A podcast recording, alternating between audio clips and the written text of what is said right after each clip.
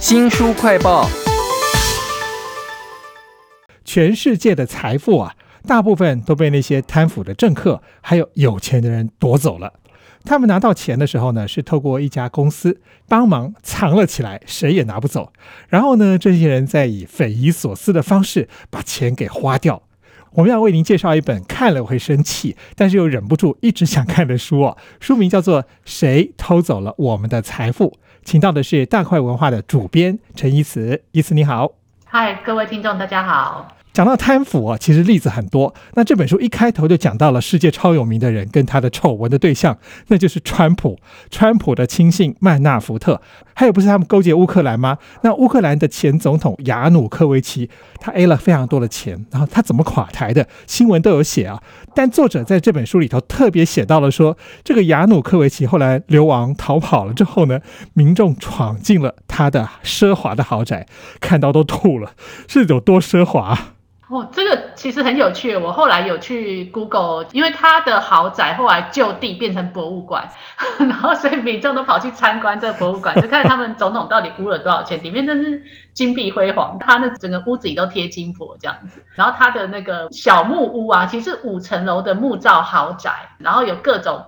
奇奇怪怪的收藏品啊，就比如说，就假如他认为巴洛克是很豪华，他就这里盖一个巴洛克，然后那里用一个金马桶这样子，其实没有什么美学品味可言，但弄得很奢华，然后到处都是污钱啊或贿赂给他的收藏品。如果我发现我们的前总统他的房子里面是这样子的搭配的话，我应该会想说，那些金马桶一定都是从我们这些纳税人的荷包里头拿走的哈。在书里面还讲到亚努科维奇的厕所，说那个厕所里头放了很多电视啊。相较之下，这些乌克兰其实有上百万艾滋病的患者没有办法获得治疗，你就可以知道说这本谁偷走了我们的财富，他那种戏剧性的写法非常的有趣。我想要稍微介绍一下这个作者，他是个英国人。但是他却住在俄罗斯，而且专门跟那些庞大的恶势力对着干。例如说，他写过那个车臣独立的报道，然后，集结成书了。他又写了这本《谁偷走了我们的财富》。那书里面，我觉得他最厉害的是，他真的到处去追那些帮人家藏钱的公司。他去过哪些地方，找到哪些公司呢？我觉得作者非常有趣的是，他长大那个年代刚好是柏林围墙倒塌，所以他其实就有一种相信民主可以带来改变，尤其是开发中国家，所以他才跑去俄国，跑去东欧，他想要亲眼见证民主化。结果他后来发现没有见证民主化，就是这些国家革命啊，但是却变成独裁者用民主的方式继续独裁，所以他写很多关于车臣啊这些。他觉得他对于这个民主化的过程破灭。那他后来他一直在报道东欧这些的经济不平等之后，他就发现说，哦，原来西方的制度，比如说我们的律师、会计师事务所提供给有钱人的服务，变成变相提供给这些独裁者一样的服务，因为这些独裁者就是有钱人啊，所以他才开始跑去避税天堂。比如说，其中有一个是台湾的邦交国，叫圣奇之岛，大家应该都不知道在哪里，这是一个太平洋小岛。他 他就他其实知道去那边并不会有太大的收获，因为那边注册都是空壳公司，就是一个地址上面有一千间公司，其实没有实体的。但他还是觉得他要亲眼去见证这些避税天堂到底长什么样子，所以他就飞去圣奇之岛，然后在那里按照地址去查。说哦，他要看到这个公司在哪里，就当然没有。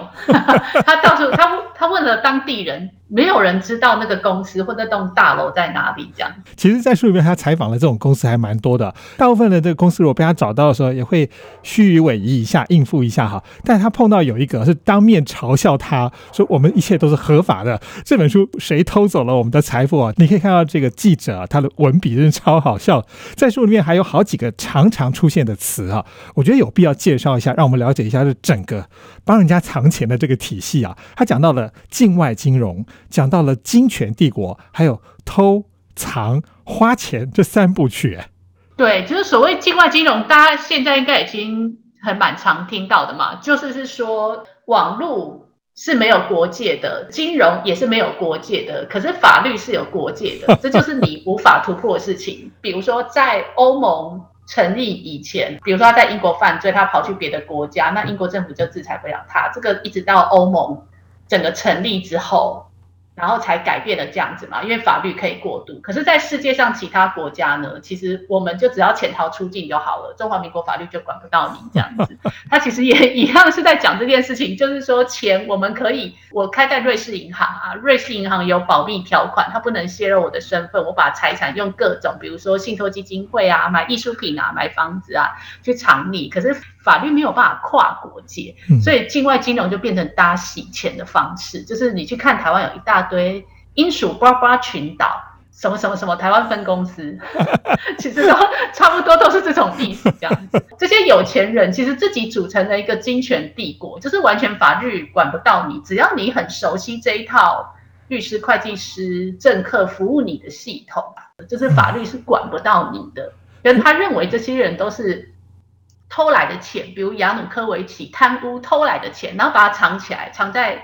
有时候瑞士银行。保密法管制的地方，或刚讲的圣旗之岛，然后再想办法花掉，比如说现金买房，或买艺术品，或者是赞助避税。他还讲到好多离奇的事情哦，例如说中国大陆的国营企业的负责人，然后透过跨国代理孕母。到了日本去生出了一个自己的小孩之后，就把钱转移给这个小孩，但不知情的人还以为他是移转给不相干的人哈。这本谁偷走了我们的财富里头还有超多有趣的例子，而且我看书的时候，我突然觉得好多国际新闻全部都串在一起了，例如说两国交恶。为什么会讲到互相制裁，而且是制裁某个特定的人呢？还有就是国际热钱炒汇炒房，这些钱哪来的呢？匪夷所思的下毒暗杀是为了什么呢？全部都跟这个偷钱、藏钱跟花钱有关。有没有哪个案件让你最有印象的呢？我其实最喜欢的是他谈那个名模跟阿拉伯富豪的离婚官司，就是他讲说卖护照的方式有两种，一种就是我们。比如说各种技术或经济移民嘛，就是我们去取得一个国家的公民身份。但另外一种是，这些小国会因为富有的人给他们钱而给他一个大使身份。就是他就是中间就讲说，有一个小国给一个阿拉伯富翁一个呃，好像是跟航运有关的大使吧。即使这个阿拉伯富翁跟航运都没有关系，他给他这个大使的身份，就大使拿来做什么用呢？就他刚好跟他的名模太太要打离婚官司。因为大使他具有外交豁免权，所以他不用赔给他太太任何赡养费。这个东西超有趣，但因为他太太也非常有钱，所以呢，他太太也组了一个非常昂贵的律师团，要来打这个跨国的诉讼。这样打下去之后，他后来就成为英国最有名、最贵的离婚官司。好有趣哦！这本《谁偷走了我们的财富》啊，虽然它很厚，而且讲的是有点硬的东西，就是那个钱怎么样流动或者贪污啊，但它故事实在是超有趣的。另外还有一个就是偷藏花的三部曲，最后一个花这个部分，我很想知道说书里面有没有讲一些非常奢华、很奇怪的花钱的方式啊？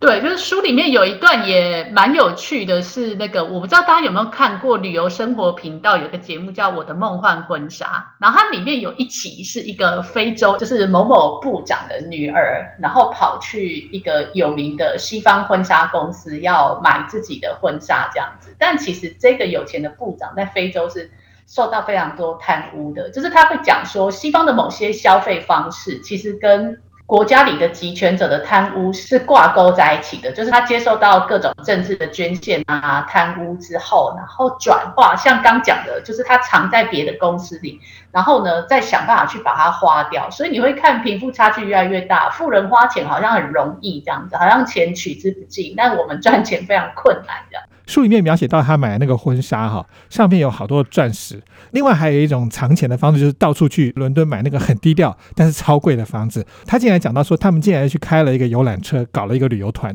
专门看。这些房子哪一栋是哪个不义之财买的？哪一栋又是哪一个国家的黑道买的？这个旅行团还有个名字叫做“窃盗统治旅行团”，真是超有趣的。这本书《谁偷走了我们的财富》里面有太多太多精彩的故事了，甚至还谈到各国政府以及跨国组织是如何去防堵黑钱流窜。但这个部分呢，我想还是留给读者去享受吧。非常谢谢大块文化的主编陈怡慈为我们介绍这本《谁偷走了我们的财富》，谢谢怡慈，谢谢周大哥。新书快报在这里哦，包括了脸书、YouTube、Spotify、Podcast，都欢迎您去下载订阅频道，还要记得帮我们按赞、分享以及留言哦。我是周翔，下次再会。